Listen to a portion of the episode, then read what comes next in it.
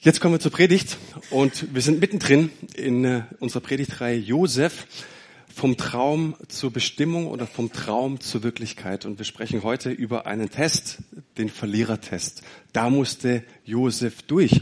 Und wir wollen in der Predigtreihe der Frage nachgehen, wie wir unseren Traum in die Realität umsetzen können. Es ist schön, wenn wir eine Vision haben. Es ist schön, wenn wir einen Gedanken haben, der in uns Leidenschaft erzeugt. Es ist schön, wenn wir ein Bild in uns haben, von dem wir hinterher eifern. Aber die Frage ist, wie kommen wir da eigentlich an?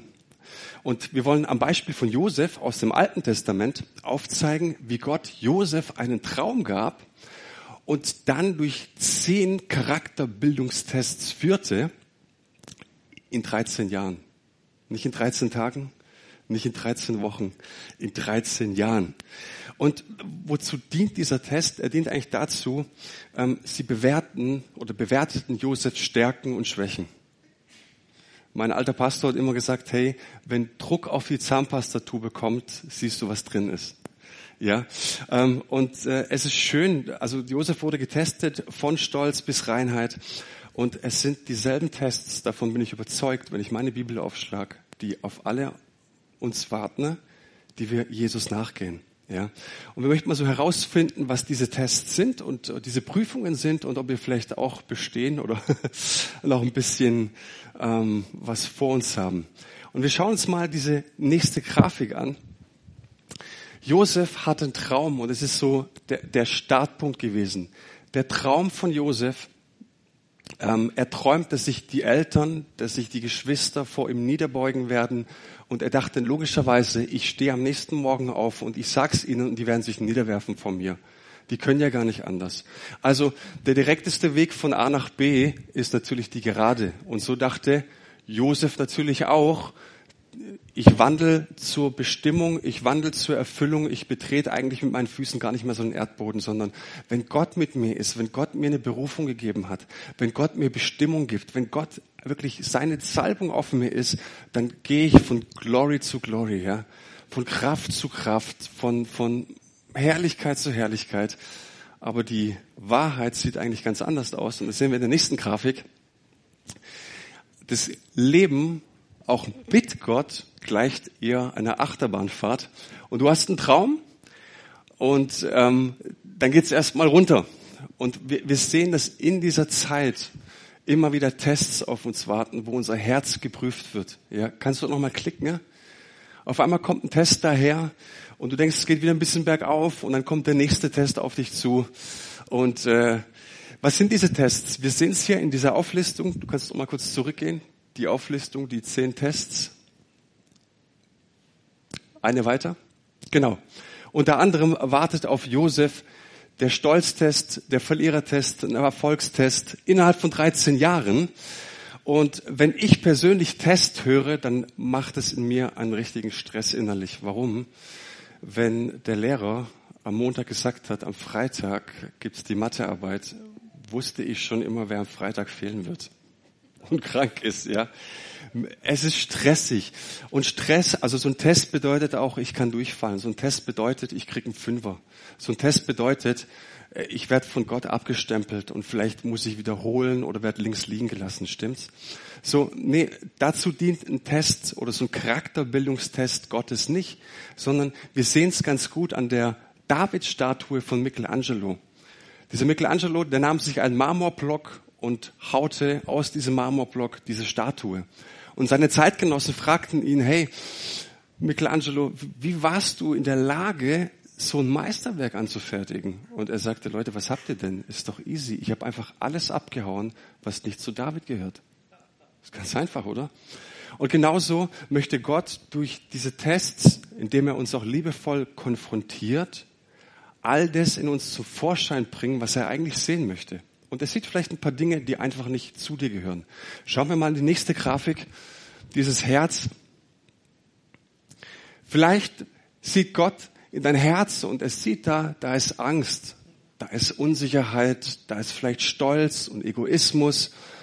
Und wir haben das oftmals missverstanden ne, als Kinder Gottes, dass wir die Leute streicheln und sagen, ja, Gott ist gut und, und der geht mit dir da schon durch und ist alles gar nicht so schlimm und wir kaschieren es viel und decken es viel mit Gnade und viel mit Liebe zu. Es ist schon gut, aber wisst ihr, in was seine Gnade und Liebe besteht, ist, dass er dich von diesen Dingen befreit. Weißt du, Gott liebt dich, wie du bist. Das ist eine Wahrheit. Und die andere Wahrheit ist, und er gebraucht jeden Moment deines Lebens, um dich zu verändern. Und wenn wir das in unser Gottesbild eingepflegt kriegen, sind wir ein ganz schönes Stück weiter. Also ich habe letzte Woche auch schon gesagt, bitte Schublade aufmachen, Gott rausholen und diesen Gedanken mit einpflegen. Wirklich. Es hilft unglaublich. Ich glaube, auf jeden von uns warten ähnliche Tests. Das werden wir auch feststellen in dieser Predigt. Du kannst ein paar Mal klicken. Dann siehst du, wie die Unsicherheit rausgeht. Weiter. Egoismus rausgeht, wie Angst und Stolz auch vergehen. Jetzt ist die große Frage,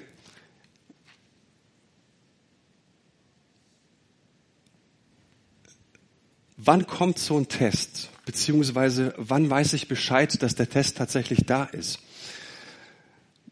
Wie macht es Gott? Bereitet er uns vor? Gibt er uns ein Zeichen? Ist es so, dass der Himmel aufgeht, die himmlische Rolltreppe kommt runter, der Engel fährt auf der langen Rolltreppe runter, betritt den roten Teppich, kommt zu mir, klopft an, gibt mir einen Briefumschlag in die Hand und sagt, bitteschön, Gott testet dich am Freitag 13 Uhr geht's los, okay?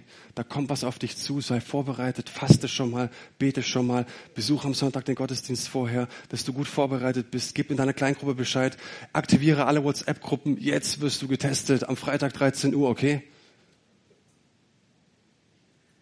Darf lachen bei uns im Haus. Nein, so ist es nicht. Irgendwann merkst du, der Test läuft ohne Vorbereitung, ohne irgendwelche Vorwarnungen. Der Test läuft. Er kommt unerwartet. Und lasst uns mal ganz praktisch jetzt in äh, Josefs oder in Jakobs äh, Leben schauen. Der Vater von, von Josef, der schickt den ähm, Josef jetzt aufs Feld. Und diese Geschichte kannst du nachlesen in 1. Mose Kapitel 37. Und da heißt es dann ab Vers 13 bis 14, da sagte Jakob zu Josef, Geh zu deinen Brüdern nach Sichem und erkundige dich, wie es ihnen und dem Vieh geht. Dann komm wieder und berichte mir. Gut, sagte Josef. Er verließ das Tal von Hebron und machte sich auf den Weg nach Sichem. Seine Brüder erkannten ihn schon von weitem. Noch bevor er sie erreichte, beschlossen sie, ihn umzubringen. Da kommt er ja, der Träumer, spotteten sie untereinander. Ich möchte hier mal eine kleine Pause machen. Wir wissen, dass Jakob der Lieblingssohn des Vaters war, äh, Josef der Lieblingssohn des Vaters war. Aber die Brüder sagten sich jetzt nicht, schau mal, da kommt Daddys Liebling, sondern sagt er, guck mal, da kommt der Träumer. Worüber sie sich wahnsinnig aufgeregt haben, ist nicht unbedingt, dass er der Lieblingssohn war, sondern dass er einen Traum von Gott hatte.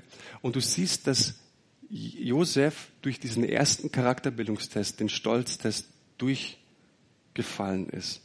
Und jetzt erlebt er eine Konsequenz. Menschen sind richtig wütend auf ihn, seine eigene Familie und die Brüder, die wollen dich umbringen. Dann hast du es ziemlich auf die Spitze getrieben. Was ich damit sagen möchte aber, er ist mitten in Gottes Plan. Hätte Gott ihm diesen Traum nicht gegeben, wäre das wahrscheinlich gar nicht passiert. Und das ist ein starkes Stück. Auch den Gedanken könnten wir mal in unser Gottesbild mit einpflegen, ja? So, jetzt geht's weiter. Los, wir schlagen ihn und werfen ihn in einen der tiefen Brunnen hier in der Gegend. Unserem Vater erzählen wir, ein wildes Tier hätte ihn gefressen. Dann werden wir sehen, was aus seinen Träumen wird. Nur Ruben wollte ihn retten. Wir dürfen ihn nicht töten, rief er. Vergieß kein Blut. Werft ihn doch lebend in diesen Brunnen hier in der Steppe. Ruben wollte ihn später heimlich wieder herausziehen und zu seinem Vater zurückbringen. Kaum hatte Josef sie erreicht, da entrissen sie ihm sein vornehmes Gewand und warfen ihn in den leeren Brunnenschacht. Und an diesem Morgen ist Josef vielleicht aufgewacht mit dem Gefühl, die Sonne scheint, Ich könnte Bäume ausreißen, ich könnte Berge versetzen. Gottes Gunst ist mit mir. Ich fühle mich so stark. Ich fühle mich so lebendig. Was auch immer kommt, was auch immer kommt, ich werde es meistern. So, von Herrlichkeit zu Herrlichkeit. Er hatte wahrscheinlich ein Lobpreislied auf seiner Zunge. Und jetzt erlebt, lebt er, dass der Lieblingssohn des Vaters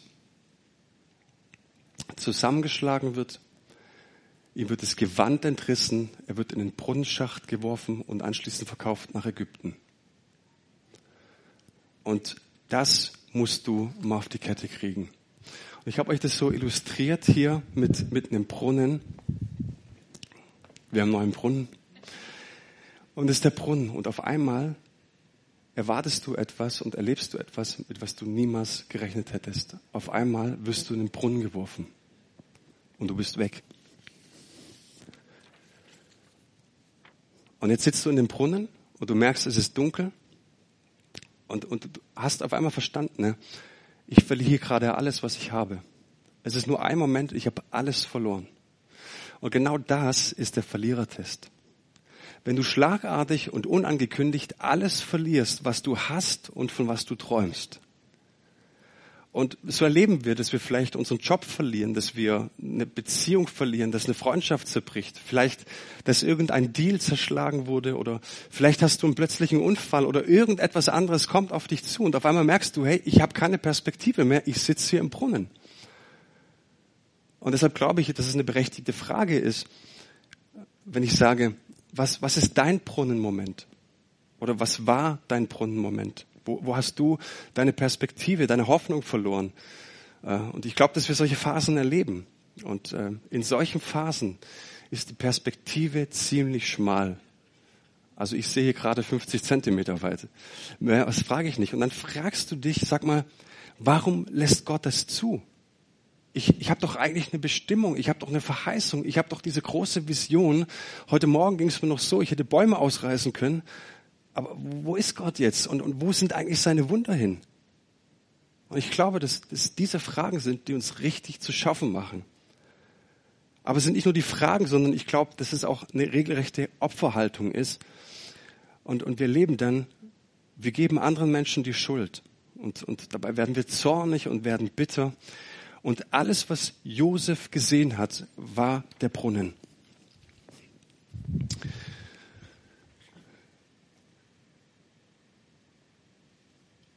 Und dann sitzt du da als Bibelleser, bist vielleicht im Kindergottesdienst mit dieser Geschichte groß geworden und sagst, kenne ich schon, geht alles gut aus das Ding. Wirklich, Josef, chill mal die Basis, okay? Sei ganz, ganz ruhig. Du, das ist erst Test, Test zwei von zehn. Ja, da kommt noch was auf dich zu. Aber ich kann dir jetzt schon sagen, das Ding geht richtig gut aus für dich. Du wirst mal der zweite Mann des Königs werden von Ägypten hinter dem Pharao. Du bist also wirklich, du bist ein Gesalbter. Mach dir jetzt in dem Moment bitte, bitte keinen Stress, okay?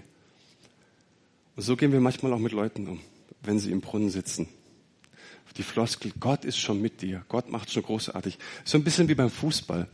Du sitzt vielleicht beim Fußball mit deinem Bier, mit den Chips oder du stehst im Stadion und der Offensivspieler, der läuft Richtung Tor zu und du siehst auf jeden Fall, dass er doch eigentlich den viel besser positionierten linken Flügel anspielen sollte oder er sollte in dem Moment schießen, weil es sieht doch jeder, ist doch klar, zieh ab, Alter! Aber der macht was Dummes, der spielt rechts raus und der Ball vertändelt. Und wir stehen auf den Tribünen oder sitzen zu Hause vor dem Sofa und sagen, Mann, Mann, Mann, so viel Geld wie der verdient, das gibt's doch gar nicht, das sieht doch jeder. Und, und oftmals geht's uns so, wir haben die bessere Perspektive und glauben, dass wir über irgendwelche Brunnenmomente äh, entscheiden könnten oder dass wir über irgendwelche Brunnenmomente ähm, äh, resümieren könnten. Und, und das ist tatsächlich echt eine Schwierigkeit. Aber Josef hatte diese Perspektive nicht. Und ich glaube, das ist ein wichtiger Punkt. Und in solchen Phasen und in solchen Situationen geht uns auf, wir haben die Perspektive verloren. Es gibt nach so einem ganz, ganz tollen Mann im Alten Testament. Das ist der König David. Und er hat so eine parallele Geschichte. Auch er hat 13 Jahre lang durch ein richtig tiefes Tal müssen. Bei Josef hat es auch 13 Jahre gedauert. Finde ich super interessant. Ähm, irgendwie dauert's. Bei Jakob hat es 14 Jahre gedauert und äh, bei Mose hat es 40 Jahre gedauert. Und verstehst du? Äh, bei, bei Abraham hat es 25 Jahre gedauert. Irgendwie dauert das ganze Ding mit Gott. Und wir brauchen Geduld. Ähm, was König David erlebt hat in, in seinem Leben, ne? ich habe auch ein Brunnenelement, äh, Moment. Ich habe Situationen gehabt, die will keiner erleben von uns.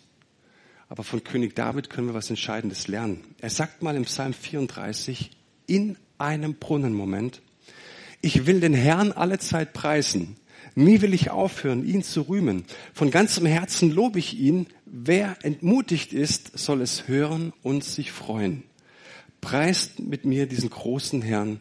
Lasst uns gemeinsam seinen Namen bekannt machen. Hey, hast du, hast du nicht verstanden, dass du in einem Brunnen sitzt, dass, dass es vielleicht mit dir zu Ende geht, dass du keine Perspektive hast? David darf ich dich daran erinnern, dass du alles verloren hast, dass man dich betrogen hat, belogen hat, dass man dir nach dem Leben trachtet, dass man dich verfolgt. Was kommst du jetzt auf die Idee hier zu Lobpreisen? Ich glaube, das können wir lernen von ihm. Dass die Situation, in der wir in den Brunnen sitzen, ne, dass wir unsere Stimme erheben. Auch wenn wir auf einen Schlag alles verlieren. Und dann ist tatsächlich die Frage, die große Frage, es ist nicht die große Ungerechtigkeit des Lebens. Es ist nicht der große Schmerz des Lebens, sondern es ist dieser Moment, in dem Gott etwas weghaut von dir, was nicht zu dir gehört. Und was wäre, wenn wir dieses Bild einpflegen wenn unsere Kleingruppenleiter, wenn, wenn, wenn unsere Leute die Verantwortung in, in, der, in der Gemeinde haben, dieses Bild mit einpflegen und, und Leute auf einem Weg unterstützen und fragen, hey, bevor ich jetzt dieses Problem wegbete, bevor wir jetzt als Hauskreis für dich fasten und sagen, Schandala, Bandala, weg damit, kann es vielleicht sein, dass Gott mit dir gerade durch einen Charakterbildungstest geht.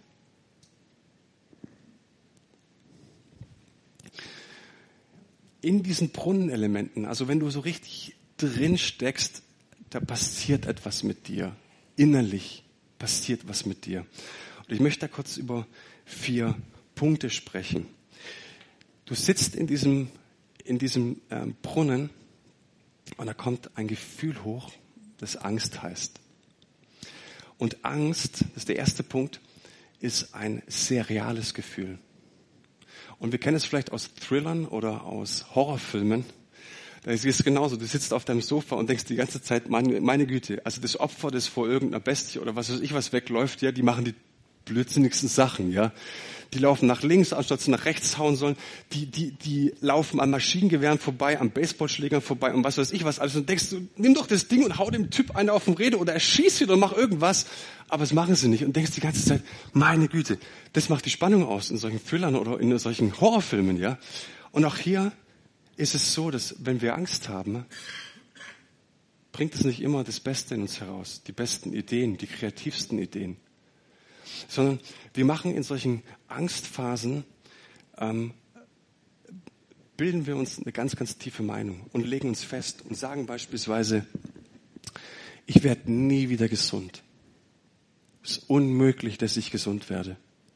Ich werde nie wieder eine Firma gründen. Ich werde nie wieder diese Position haben, die ich mal hatte. Ich habe so weit geschafft, aber jetzt nicht mehr. Ich werde nie wieder eine gut funktionierende Beziehung haben. Ich werde nie wieder Freundschaften aufbauen. Ich werde nie wieder einem anderen Menschen vertrauen. Das macht Angst mit uns. Und dann stehen wir wieder draußen und sagen, jetzt komm, also jetzt bitte.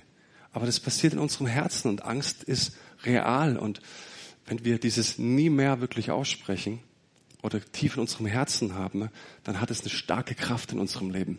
Nie mehr. Und König David war in dieser Situation, wo er gesagt hat, wisst ihr was, ich bin eigentlich rechtmäßig zum König gesalbt, ja. So vor Gott steht doch die ganze Sache schon. Aber keiner erkennt's und ihr wollt mich tatsächlich, wollt mich verfolgen, wollt mir nach dem Leben trachten. Aber die Frage ist, was er aus seiner Angst gemacht hat. Und er sagt, und wir bleiben im äh, 34. Psalm, als ich beim Herrn Hilfe suchte, er hörte mich und befreite mich aus aller Angst. Was befreit mich von Angst? Hier steht's. Der Herr. Und David reflektiert nicht über seinen Bahamas-Urlaub, sondern David reflektiert in den Psalmen sein Leben, was er erlebt hat. Die Brunnenmomente, die tiefen Täler, dass man ihn nach dem Leben trachtete, dass man ihn verfolgte. Und er kam zu diesem Schluss, ich hatte Todesangst, ich hatte Todesangst. Aber in dem Brunnen kann ich eigentlich nur eins machen, nach oben schauen. Da kommt mir meine Perspektive. Und ich habe am Donnerstag auch schon eine Geschichte erzählt, die ich ziemlich stark finde. Da gab ein Mann, war selbstständig, hatte richtig viel Stress in der Arbeit, er, er, er hatte viele Sorgen, hatte richtig viel Druck. Und was er gemacht hat, ist, er ist ähm, auf die Einfahrt an ihrem Grundstück gefahren, vor der Garage stehen geblieben und neben der Einfahrt stand ein Baum. Und er, ist ausgestiegen und hat diesen Baum umarmt. Und der Baum stand auch vom Küchenfenster, sodass die Frau immer gesehen hat, was er gemacht hat.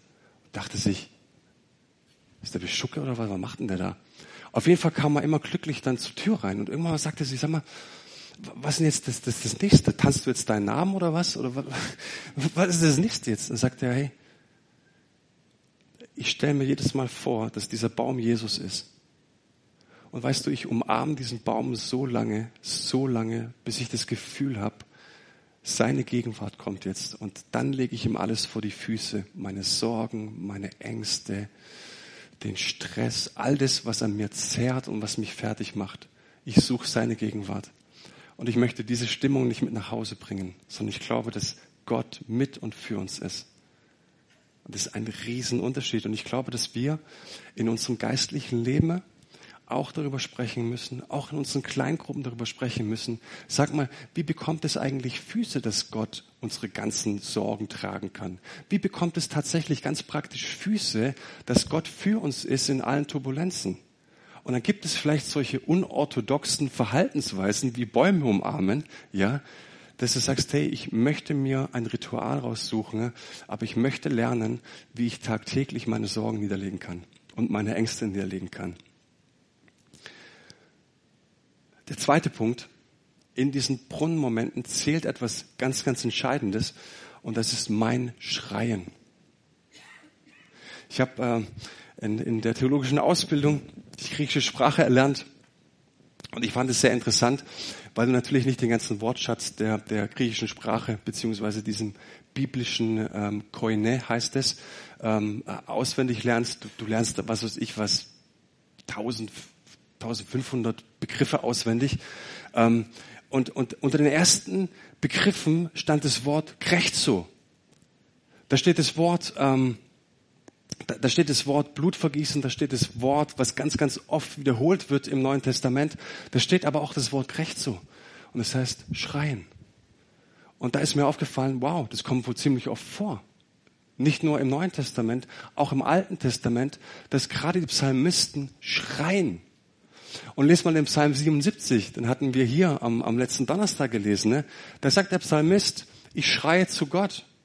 Und eigentlich müsstest du den Rest des Psalms schreien und nicht lesen. Auch wenn es stille Zeit heißt, ja. Du müsstest ihn schreien, um nachzuempfinden, was der Psalmist hier wirklich getan hat. Er hat geschrien, er ist laut geworden. Kennst du den Unterschied zwischen Jammern und Schreien? Es gibt einen riesengroßen Unterschied. Jammern bedeutet, ich nehme diese Haltung ein. Ich bin nichts. Ich mache die Erfahrung andauernd. Andauernd belügt man mich, betrügt man mich. Meine Geschichte ist schuld, mein Elternhaus ist schuld. Irgendwie komme ich da nicht mehr raus. So. Das ist Jammern. Aber niemand schreit so. Hast du so schon mal geschrien? Wenn du schreist, stehst du aufrecht. Wenn du schreist, erhebst du deine Stimme. Und das ist eine komplett andere Haltung. Und die Psalmen lernen uns das. Dass wenn du in diesen Brunnenmomenten steckst, fang an zu schreien. Das ist ein riesengroßer Unterschied, ob ich jammer oder ob ich schrei. Und so sagt nämlich auch ähm, David, und wir sind immer noch im selben Psalm, wer zu ihm aufschaut, der strahlt vor Freude und sein Vertrauen wird nie enttäuscht. Ich habe es selbst erlebt. Ich war am Ende. Da schrie ich zum Herrn und er hörte mein Flehen. Aus aller Bedrängnis hat er mich befreit. Er hörte mein Schreien. Und ich merke das bei unseren Mädels, äh, die können sprechen, aber wenn die über irgendwas traurig sind, dann ist es eher immer so, so, und beschwert und so. Du verstehst die gar nicht richtig. Was ist das? Und es ist ein Gejammer. Ja. Und ich sage immer, jetzt hör mal auf und sag mir bitte laut, was du möchtest. Was wäre, wenn, wenn, wir glauben immer, Gott müsste doch von unserem Herzen ablesen, was in unserem Herzen drin ist. Was ist, wenn Gott sagt, ich höre dir gar nicht zu, ich verstehe es gar nicht. Du musst mir laut sagen, was für ein Problem du hast. Auch den Gedanken könnte man sein Gottesbild mit einpflegen. Finde ich gar nicht so verkehrt. Ähm, aber es gibt einen riesen Unterschied zwischen Jammern und, und Schreien. Du kannst eine Opferhaltung einnehmen oder Schreien bedeutet, ich nehme eine Haltung vor Gott ein. Ich lasse mir die Situation nicht gefallen und ich sage Gott, wenn das die Endstation ist, Gott, dann ist es die Endstation. Aber dann nehme ich es aus deiner Hand. Dann will ich es aus deiner Hand nehmen. So. Aber bis mein letzter Herzschlag hier schlägt, schrei ich zu dir und ich glaube, dass du mich befreien kannst.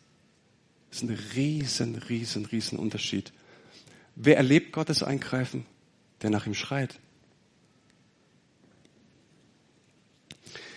Der dritte Punkt,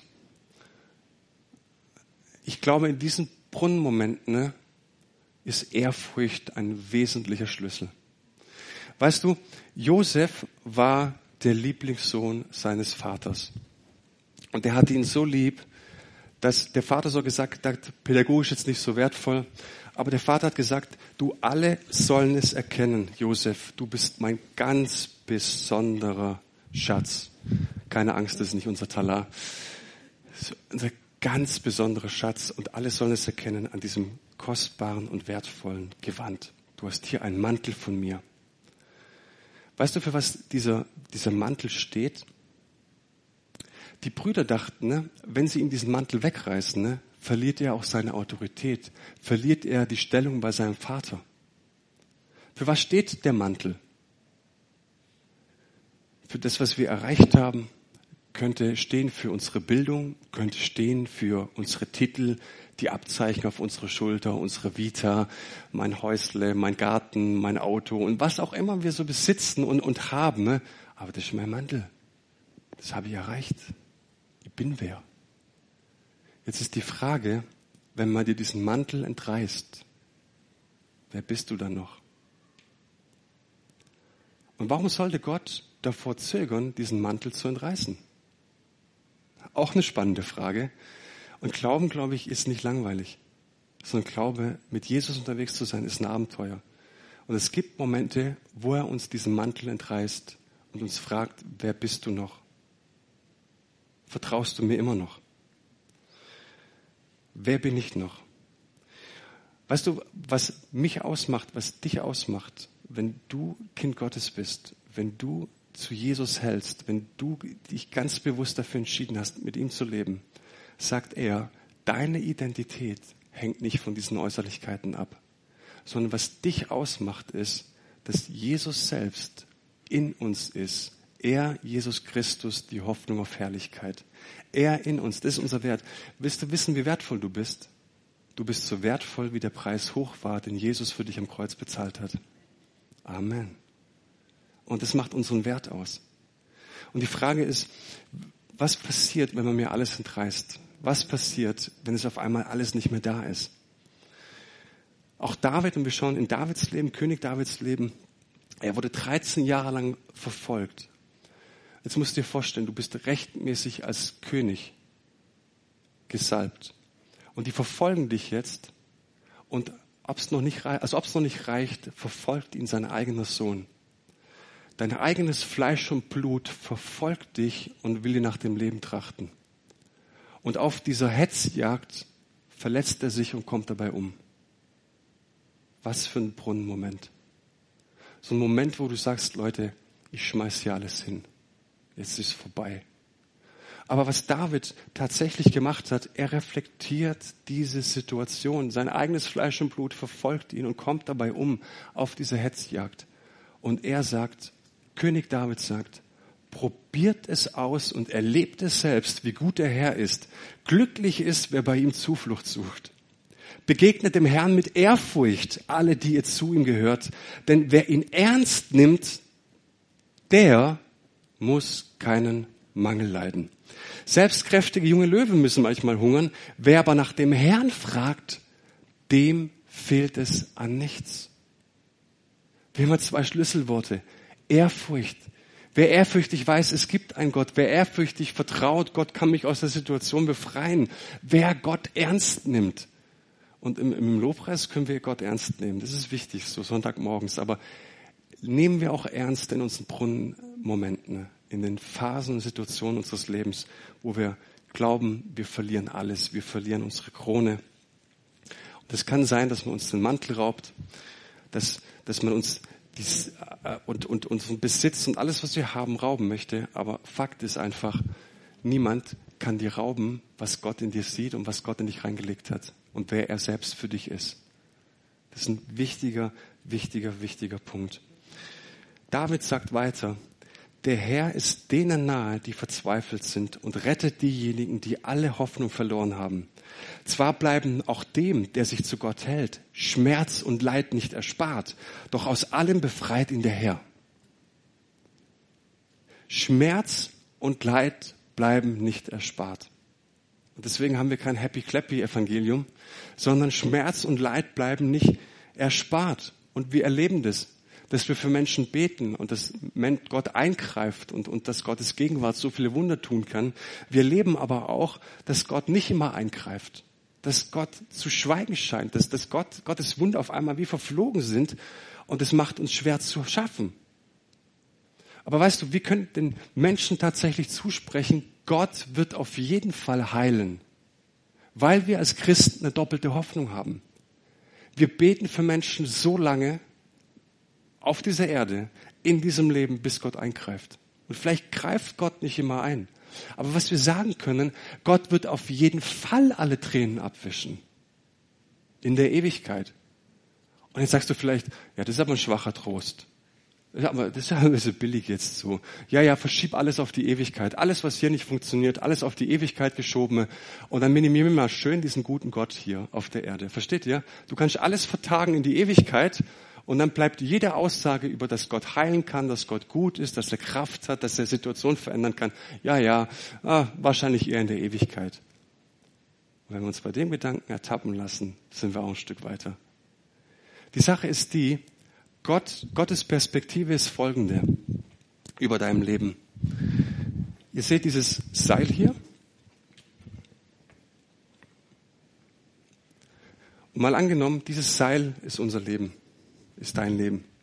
Und dieses Seil, das geht jetzt zum Fenster raus, das geht auf den Schlossberg hoch, geht Richtung, Richtung Göppingen raus ähm, und macht dann ewige Umdrehungen um die Erde, okay? Es endet eigentlich niemals. Das ist unser Leben. Wir haben ein ewiges Leben. Das Leben hört nicht auf. Und weißt du, dieses Leben hier auf der Erde, das ist unsere Perspektive, das ist dieser rote Zipfel. Dieser rote Zipfel ist unser Leben hier auf dieser Erde. Und wir verglorifizieren dieses Leben, halten so sehr an unseren 70, 80, 90 Jahren fest und sagen, das ist der Maßstab aller Dinge. Hol alles raus aus dem Leben. Lass ja nichts liegen. Du darfst nichts verpassen. Du lebst nur einmal. Das ist unsere Perspektive. Und wenn ich dir in diesem Moment sag, Herr, weißt du, Gott hat für dich ein ewiges Leben und deine Tränen werden abgewischt, dann denkst du, du mich veräppeln? Aber wenn wir Gottes Perspektive über unser Leben sehen, sagen wir, wow, Wahnsinn. Und es macht einen riesengroßen Unterschied. Also alle Vertröstung auf die Ewigkeit ist definitiv kein schwacher Trost, sondern es ist eine Wahnsinnsnachricht, es ist eine Wahnsinnsbotschaft. Und deswegen will ich meinen Glauben nicht verlieren und will in den Brunnenelementen, äh, Brunnenmomenten ne, nicht meinen Glauben an den Nagel hängen und sagen, Gott ist doch nicht so gut, ich kann ihm nicht mehr vertrauen. Weil wenn das hier ein Test ist, dann ist es vielleicht ein Test für die Ewigkeit. Und ich will dranbleiben. Und ich will, dass Jesus zu mir sagt irgendwann mal, gut gemacht, du treuer Knecht. Nicht du erfolgreicher Knecht, nicht du super, super was weiß ich was alles. Aber wenn er sagt, du bist treu geblieben mit viel Gnade, dann ist das ein wahnsinnig schönes Geschenk. Letzter Punkt, was in diesen Brunnenmomenten zählt, sind auch Lügen. es gibt viele Lügen. Wenn wir Angst haben, wenn wir keine Perspektive mehr haben, viele Lügen, die wir glauben. Es heißt in der Geschichte von Josef, sie schlachteten, also die Brüder, einen Ziegenbock, wälzten Josefs Gewand in dem Blut und gingen damit zu ihrem Vater. Das haben wir unterwegs gefunden, sagten sie. Kannst du es erkennen? Ist es Josefs Gewand oder nicht? Jakob erkannte es sofort. Jetzt pass auf. Die haben den ein bisschen zerrissen, den Mantel, haben den mit Blut getränkt, mit Tierblut, ja, und gehen zum Vater. Vater, Vater, erkennst du es? Erkennst du es, Vater? Und die haben kein einziges Wort mehr gesagt. Kein einziges Wort. Vater, hier bitteschön, das ist der Mantel. Und haben dazu nichts mehr gesagt. Jetzt sage ich dir mal, was Jakob, der Vater, darauf gesagt hat. Das Gewand meines Sohnes, rief er. Ein wildes Tier hat ihn gefressen. Josef ist tot. Wer hat ihm gesagt, dass Josef tot ist? Hast du es mit eigenen Augen gesehen? Hast du, hast du mal nachgefragt? Kannst du mal fragen, was passiert ist? Aber es war das Beweisstück. Ich habe nochmal ein. Es war das Beweisstück in, in Jakobs Hand und für ihn war es völlig, völlig klar, was hier passiert ist. Jetzt ist meine Frage, wie viele Beweisstücke hast du im Schrank hängen? Von dem wir glauben, es muss unbedingt so gekommen sein. Es kann gar nicht anders sein. Wir gehen durch Niederlagen, wir gehen durch Brunnenelemente. Unser Beweisstück ist, ich hab's doch hier, ich hab's doch hier, ich sehe es doch. Gott kann gar nicht so gut sein. Gemeinde kann nicht so gut sein es lohnt sich nicht mehr Beziehungen oder, oder zu, zu bauen. Es lohnt sich nicht mehr in, in Menschen Vertrauen zu setzen. Es lohnt sich gar nicht mehr daran zu glauben, dass ich eine glückliche Beziehung haben kann und so weiter und so weiter. Ich habe doch das Beweisstück in der Hand, das Leben ist doch nicht so gut.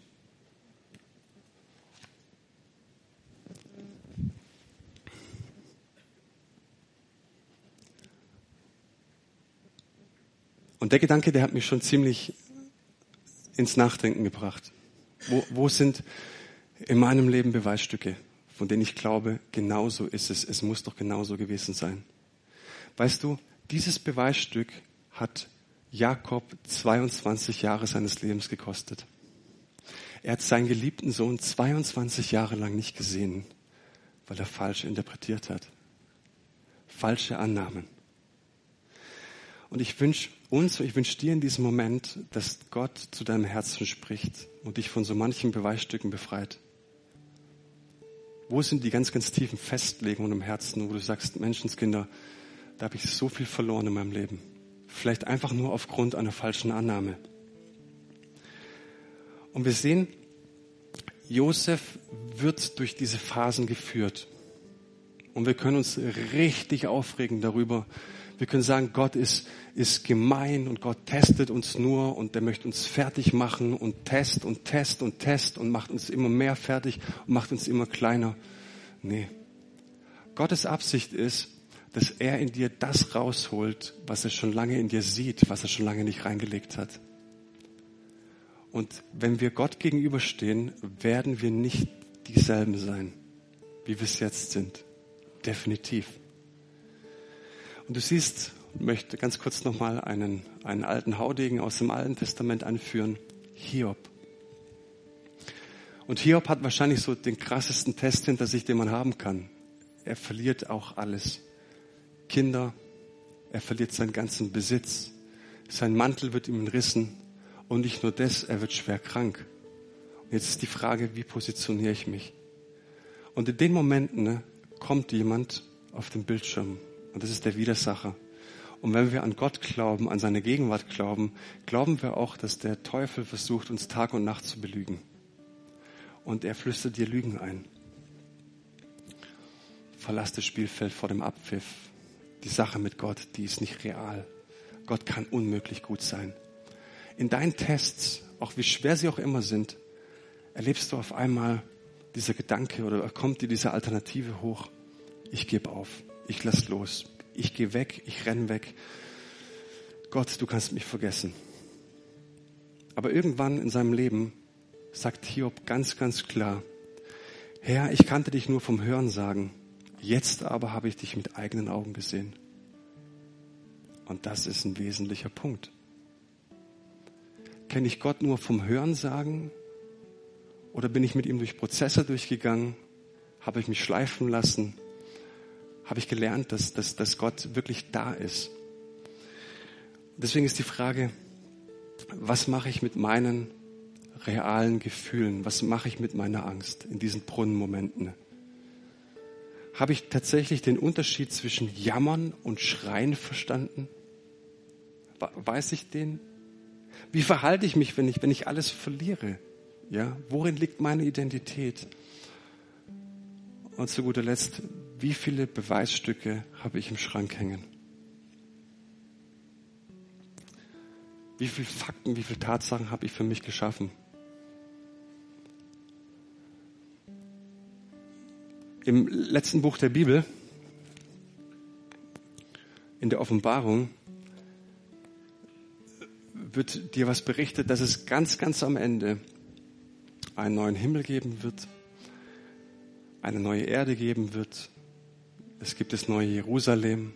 Es wird uns berichtet, dass wir vorher mit ihm auferstehen werden. Wir werden neue Leiber bekommen. Wir werden uns so nicht mehr erkennen, aber unsere Persönlichkeit, unsere Persönlichkeit wird uns erkennen.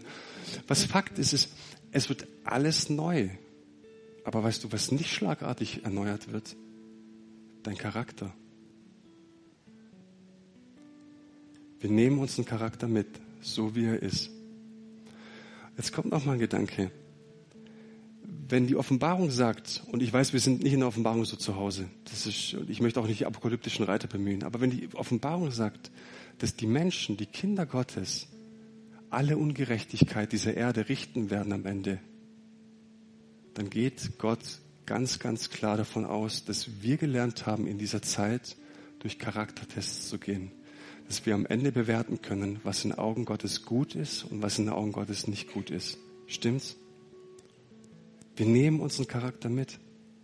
Und deswegen ist heute der erste Tag, wenn wir die Sache mit Gott ernst nehmen, dass wir drangehen an unsere Beweisstücke, Ja sagen zu den Tests, die Gott für uns vorbereitet hat und sagen, Dankeschön, dass du jede Gelegenheit wahrnimmst, um mich zu verändern. Wollen wir in diesen Prozess gehen? Dann danke ich dir, Jesus, dass du sprichst,